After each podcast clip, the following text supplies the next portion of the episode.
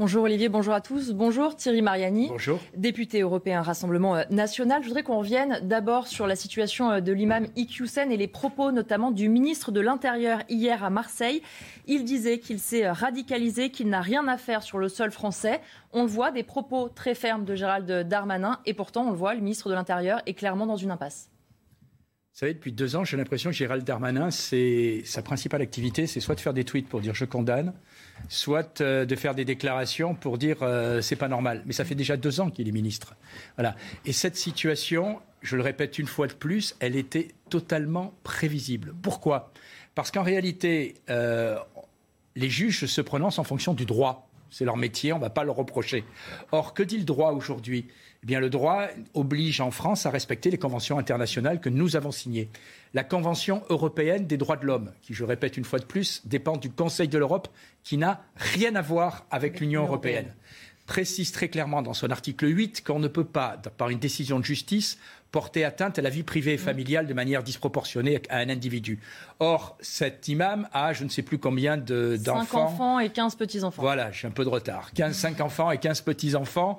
Et, et, donc, on savait d'avance, je l'avais annoncé sur ce plateau avant la décision du tribunal, qu'il ne serait pas expulsé si on veut vraiment changer les choses en France, parce que c'est ça qui compte, mmh. c'est pas euh, comment on va passer l'été en faisant de la com. Si on veut changer les choses en France, il faut avoir le courage de sortir de la Convention européenne des droits de l'homme, au moins pour deux ou trois articles qui nous bloquent depuis des années. Voilà, je rappelle que la, seul qu'il a vraiment demandé pendant la campagne, qui a même proposé un référendum là-dessus, entre autres, c'était Marine Le Pen. Mmh. Voilà. Alors tant qu'on fait euh, des grandes déclarations, eh bien, on fait de l'agitation. Mais rendez-vous dans deux mois, dans trois mois, dans six mois, pour quelqu'un qui aura encore cinq gosses, six gosses ou quinze petits enfants, on aura la même décision. Est-ce que justement le droit nous bloque? Annie Genevard, qui est présidente par euh, intérim des Républicains, s'est exprimée sur les réseaux sociaux pour dire ceci La politique n'a hélas plus la main et est réduite au seul discours. Ce sont les juges qui désormais décident. Reprenons le contrôle. Oui, ce sont les juges qui décident, mais avec le droit que font les parlementaires. Voilà, donc moi j'ai été député 25 ans. Je vais vous dire, j'étais complètement frustré à la fin, à la commission des lois, parce qu'on passait notre temps, quand on demandait des choses, on nous disait Ah, alors pour ce qui concerne l'entrée sur le territoire, c'est l'Union européenne. Et quand ça concernait les expulsions, ah, il y a la Convention européenne des droits de l'homme. Eh bien, reprenons le contrôle et changeons un peu la politique au niveau européen. Madame Schoenvar et, des, Républicains, je vous rappelle quand même qu'au Parlement européen, je suis bien placé pour le savoir, les Républicains votent ce qui concerne l'immigration. Donc, ils condamnent à Paris ce qu'ils mmh. votent à Bruxelles. Et pour euh, les questions d'expulsion, je le répète, il faut avoir le courage de sortir de cette Convention européenne des droits de l'homme dans deux ou trois articles. C'est une convention généreuse et opportune qui a été faite dans les années 50, à l'époque où les questions d'immigration touchaient essentiellement les réfugiés d'Europe de l'Est mmh. qui essayaient notamment de rentrer en Europe pour fuir le communisme. On n'est plus là. C'est aujourd'hui très souvent une immigration qui a une autre civilisation, qui ne s'intègre pas, et il est temps de revoir effectivement ces textes, que les politiques reprennent la main, ou moi j'ai même veux dire plus, que le peuple reprenne la main. C'est là aussi ce qu'on demandait pendant la campagne présidentielle, de faire enfin un référendum sur l'immigration. On, fait des, on fait des lois sur n'importe quoi, euh, mais jamais Jamais dans ce pays, on a demandé une seule fois aux Français est-ce que vous voulez qu'on continue l'immigration de cette manière? Ben, C'est quand même une chose que le Rassemblement national et Marine Le Pen demandent et qui me semble primordiale pour l'avenir de ce pays. Ce n'est pas un grand débat qui, où c'est hmm. du foutage de gueule qui fera avancer les choses.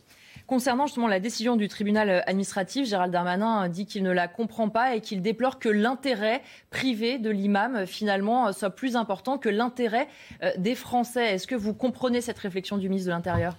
C'est de la com. Enfin, je veux dire, il est ministre de l'Intérieur. Il sait très bien que le, tribunal applique la loi, voilà, ou il applique les textes internationaux. on est, avec cette convention, je le rappelle, dans une idéologie très simple, c'est que les droits d'un individu prime sur les droits de la collectivité. On retrouve le même raisonnement quand on décide de rapatrier euh, des femmes djihadistes euh, en France. On dit ah oui, mais elles représentent un danger, mais elles ont le droit d'être rapatriées. Voilà. Eh bien, euh, il faut savoir si désormais une minorité, un individu peut imposer sa règle à la collectivité à, notre pays, ou si tout simplement notre pays a enfin le droit de dire l'intérêt du public, la protection des Français, c'est de dire cet individu, on doit l'expulser, par exemple.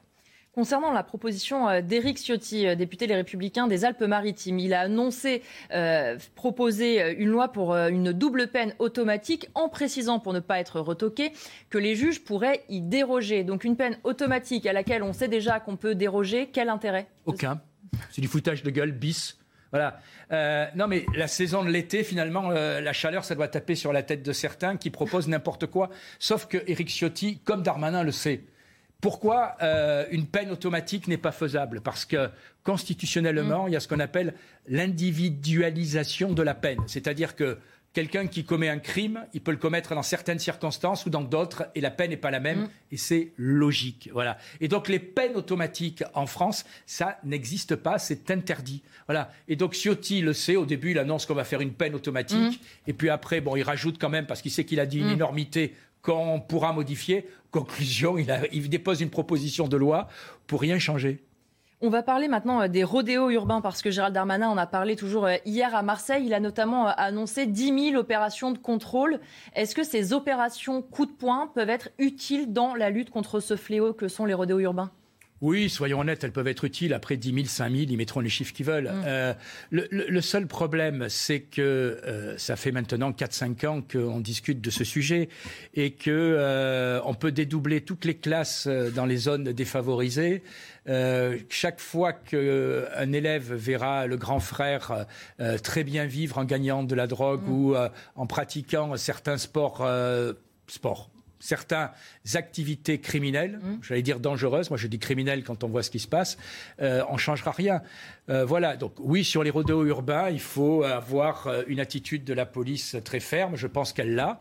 Après, il y a les méthodes d'intervention qui sont mmh. discutables, au sens qu'on doit les discuter. La logique en France, vous le savez, c'est de ne pas poursuivre. Mmh. Pour éviter les dommages collatéraux voilà, éventuels. La logique en Grande-Bretagne, c'est le percuter c'est le percuter. Voilà. Euh, je Il constate faut à ça en France. Bah, écoutez, je constate qu'en Grande-Bretagne, ça a baissé nettement. Alors pourquoi on ne va pas probablement venir à ça en France? Parce qu'on a la trouille des, des, des émeutes de quartier. Voilà, on percute, on peut blesser la personne. Mais euh, la personne qui fait un rodéo, je vous rappelle qu'elle, si elle blesse quelqu'un, ça ne la gêne pas. Euh, donc il faut aujourd'hui euh, être absolument ferme sur ce dossier. La seule application de la loi, c'est quoi? C'est la destruction du matériel. Voilà. Après, je pense qu'il faut aussi arrêter de l'idéaliser.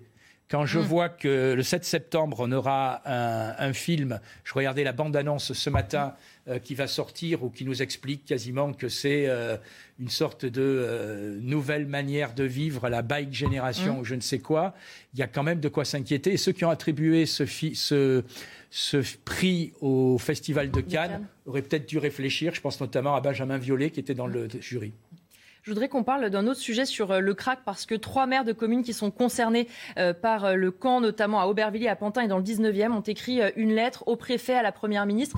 Ils s'alarment notamment de la situation de certains commerçants que nos équipes ont pu rencontrer, des commerçants qui expliquent qu'ils doivent faire face à des, à des vols, évidemment, à des menaces. Est-ce que l'État a totalement oublié ces quartiers en transférant comme ça ces consommateurs de crack d'un point à un autre? Le point commun entre tous les dossiers qu'on vient d'évoquer depuis le début, c'est que l'État n'ose plus faire euh, respecter l'ordre. Voilà. Et qu'en réalité, on s'est résigné à avoir des sortes de, de bantoustans, comme on disait en Afrique du Sud à une époque, euh, où on abandonne les habitants euh, parce qu'il il y a des zones de non-droit par des dealers de crack, par des, des, des, revendeurs de cigarettes ou je ne sais quoi. ces maires, malheureusement, font une démarche qu'on peut tout à fait comprendre. Mmh. Et, et, moi, je le répète, je suis toujours sidéré de la patience de certains riverains. Euh, qui n'ont pas le choix. Qui n'ont pas le choix. Mais si un jour toute cette situation dégénère parce qu'un riverain pète les plombs, parce qu'il récupère une arme, etc., eh bien, il faudra s'en prendre qu'à ceux qui ont laissé cette situation se développer pendant des années. Avant de passer à la situation euh, internationale, un mot euh, du pouvoir d'achat. On est en plein moment euh, des vacances. On voit les Français doivent se serrer la ceinture pour ces vacances. Est-ce que les parlementaires qui ont adopté ce texte à l'Assemblée nationale ont fait assez en faveur du pouvoir d'achat? On pense au niveau du Rassemblement national qu'ils auraient dû aller plus loin. Mais nous avons voté ce texte, vous le savez, parce qu'en réalité, c'est déjà un pas. Marine Le Pen s'était battue dans la campagne, et au départ, elle était la seule. Mm. D'autres l'ont rejoint après pour dire le sujet d'actualité, c'est le niveau de vie. Et d'autre part, on sait très bien que même si on a une accalmie sur le prix euh, des carburants en ce moment, à la rentrée euh, et surtout pendant cet hiver, euh, le prix du chauffage risque d'exploser. Donc oui, c'est un texte qui, est, qui était nécessaire. Je le rappelle que le Rassemblement national a poussé et l'essentiel désormais aujourd'hui, c'est de suivre vraiment cette évolution du coût de la vie, parce qu'un texte ne sera pas suffisant, je pense. On va parler maintenant de la situation euh, en Ukraine et d'abord de ce rapport d'Amnesty International publié le 4 août, un rapport qui reproche à l'armée ukrainienne d'avoir lancé des attaques depuis des zones résidentielles pour repousser l'invasion russe. Le rapport qui a provoqué la colère du président ukrainien qui a accusé l'ONG, je cite, de tenter d'amnistier l'État terroriste russe en mettant la victime et l'agresseur d'une certaine manière sur un pied d'égalité. La responsable de cette ONG a depuis démissionné. Qu'est-ce que ça veut dire ce rapport? Elle a démissionné parce que, soyons clairs, la responsable en Ukraine devait avoir des fortes pressions de son président. Ça veut dire quoi D'abord, ça veut dire que malheureusement, dans une guerre, il y a toujours des atrocités des deux côtés. Des deux côtés. Je ne connais pas de guerre propre, j'en ai vu un certain nombre. Voilà. Et que ce que dénonçaient à un moment euh, les Russes, euh, à savoir que l'armée ukrainienne se retranchait dans des quartiers résidentiels, dans des hôpitaux, dans des écoles euh, en espérant ne pas être bombardés, eh bien malheureusement, c'était la réalité. Euh, et que en faisant cela, ils ont mis en danger la vie des civils ukrainiens. Voilà, on est dans une guerre, à mon avis, où, qui n'est pas pratiquée de la même manière. Qu'est-ce que je veux dire par là? On peut choisir de se battre en campagne. Pendant la Deuxième Guerre mondiale, la France a déclaré Paris ville ouverte, ce qu'on appelle ville ouverte, c'est-à-dire on ne fait pas de combat dans la ville. Et la ville et les habitants sont préservés. Euh, Zelensky a décidé de se battre principalement dans les villes et de faire une guerre, je pèse mes mots, pour CNN. C'est-à-dire, en clair, il veut des images. Des images pour tout, pour cette guerre. C'est une guerre de com? C'est une guerre de com qui est pratiquée par, le président Zelensky. C'est une guerre classique qui est pratiquée par les Russes. Vous savez quel était l'agenda hier de M. Zelensky? Alors, je vais vous le dire. Il avait séance shooting avec Jessica Chastain. Je vous rappelle qu'il y a quelques jours, il posait avec sa femme dans Vogue au milieu des débris de la guerre. C'est surréaliste. C'est surréaliste. On a un président euh, de la République en Ukraine qui donne des leçons à la planète entière, alors que je vous le rappelle, il était quand même mis en cause dans les Pandora Papers pour une corruption euh, qui le touchait personnellement, qui euh, se permet de dire quand les rapports le, dérangent ben, qu'il faut les retirer. Et puis, vous avez aussi une pression mondiale dès qu'on n'est pas d'accord avec ce que dit M. Zelensky. Et je vais vous prendre qu'un exemple aux États-Unis. Vous êtes journaliste et ça devrait vous choquer la chaîne CBS, CBS, c'est pas Russia Today, mm. c'est une grande chaîne américaine, a fait un reportage cette semaine qu'on doit encore trouver sur Internet. Qui dit quoi Le reportage, c'est sur les livraisons d'armes américaines aux Ukrainiens. Mm. Et dans ce reportage, on a des témoignages hallucinants, hallucinants, de personnes qui livrent les armes et qui nous disent oh, on estime qu'il y a 30% des armes qui vont sur le front. 30%, mm. c'est-à-dire 70% qui vont ailleurs. D'abord, en tant qu'Européens, ça devrait nous paniquer parce que c'est 70%.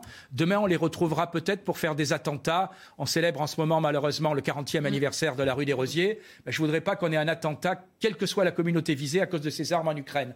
Et, deuxièmement, ça prouve aussi que ce reportage a été retiré euh, sous pression de CBS. C'est-à-dire qu'on a une sorte de diabolisation. Aujourd'hui, vous devez dire que l'Ukraine fait le bon choix, fait la bonne politique, ou sinon vous êtes immédiatement coupable. Voilà les Russes font des fautes et sont responsables aussi. Attention, je n'absous personne. Mais je dis, dans cette guerre, il n'y a pas un bon et un méchant. Une question rapidement pour terminer sur le positionnement d'Emmanuel Macron. Au début, il voulait être le médiateur. Finalement, on a vu que ses rapports, même avec le président ukrainien, sont plus euh, compliqués. Est-ce que la France a joué son rôle dans ce début de conflit en Ukraine? Macron a joué son rôle de communicant. Depuis, il est cramé. Voilà, euh, les Russes veulent plus le prendre. Je vous rappelle quand même que dans une émission télé, il a dévoilé des enregistrements privés mm. de communication avec Poutine. Voilà, ça ne se fait pas la diplomatie, c'est quelque chose de secret, c'est quelque chose où on doit discuter. Bon, il a voulu faire le beau, regardez, je discute avec euh, Poutine et voilà la conversation. Ben, résultat, vous voulez plus parler à quelqu'un qui va mettre votre conversation euh, sur le réseau. Et ensuite, la Russie a dit très clairement que désormais, elle, elle listait la France comme État inamical. si quelqu'un vous passe son temps à livrer des armes contre vous et à demander des sanctions contre vous, vous avez envie de parler avec lui? Voilà. En même temps, ça marche pas quand il y a une guerre. Voilà, il faut soit être à l'écart. Regardez le rôle de M. Erdogan, que je condamne d'habitude. Ben, aujourd'hui, le paradoxe, c'est qu'Erdogan est mieux placé pour négocier. L'Europe est hors jeu. Merci beaucoup Thierry Mariani, député européen Rassemblement national. La matinale continue avec Olivier de Kerenfleck.